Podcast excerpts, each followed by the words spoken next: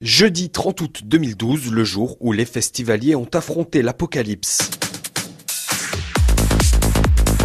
En bas, il fait beau en cette fin d'été. En haut, à 1300 mètres d'altitude, là où se tient le festival Adra Trans dans le Vercors, dédié à la musique trans-psychédélique, c'est une autre histoire.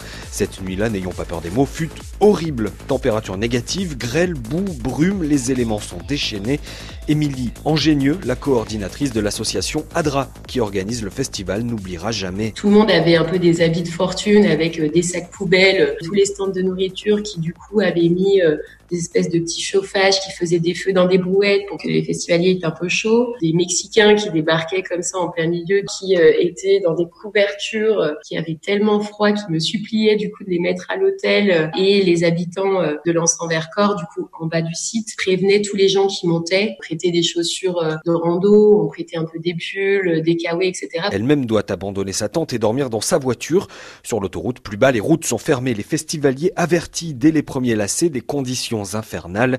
Et techniquement, c'est très compliqué aussi. Le premier soir, la console son qui s'arrête. On avait des artistes, donc des guitaristes qui n'arrivaient pas à jouer de la guitare tellement ils avaient froid aux doigts. Il y avait tellement de boue. Les gens, en fait, ils étaient devant la scène, ils pouvaient plus bouger tellement elle s'était enfoncée.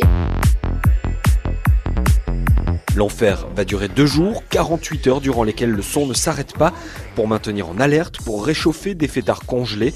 Sur le site, sur le camping, tout est détrempé. Et le dimanche matin Premier rayon de soleil le dimanche à 10h du matin, un artiste israélien qui monte sur scène. Tous les gens qui sortent de leur tente, qui enlèvent leur kawaii, commencent à faire beau. Et là, c'était une espèce de libération, mais c'est quelque chose qui restera euh, Le festival qui accueillait notamment cette année-là le groupe Balkan Beatbox s'est relevé sans trop de dommages. Les années suivantes furent bien plus apaisées, mais quand même le festival a déménagé quelques temps plus tard. Le Hadratrans Festival se déroule désormais chaque été dans l'Allier en attendant la prochaine apocalypse le plus tard possible.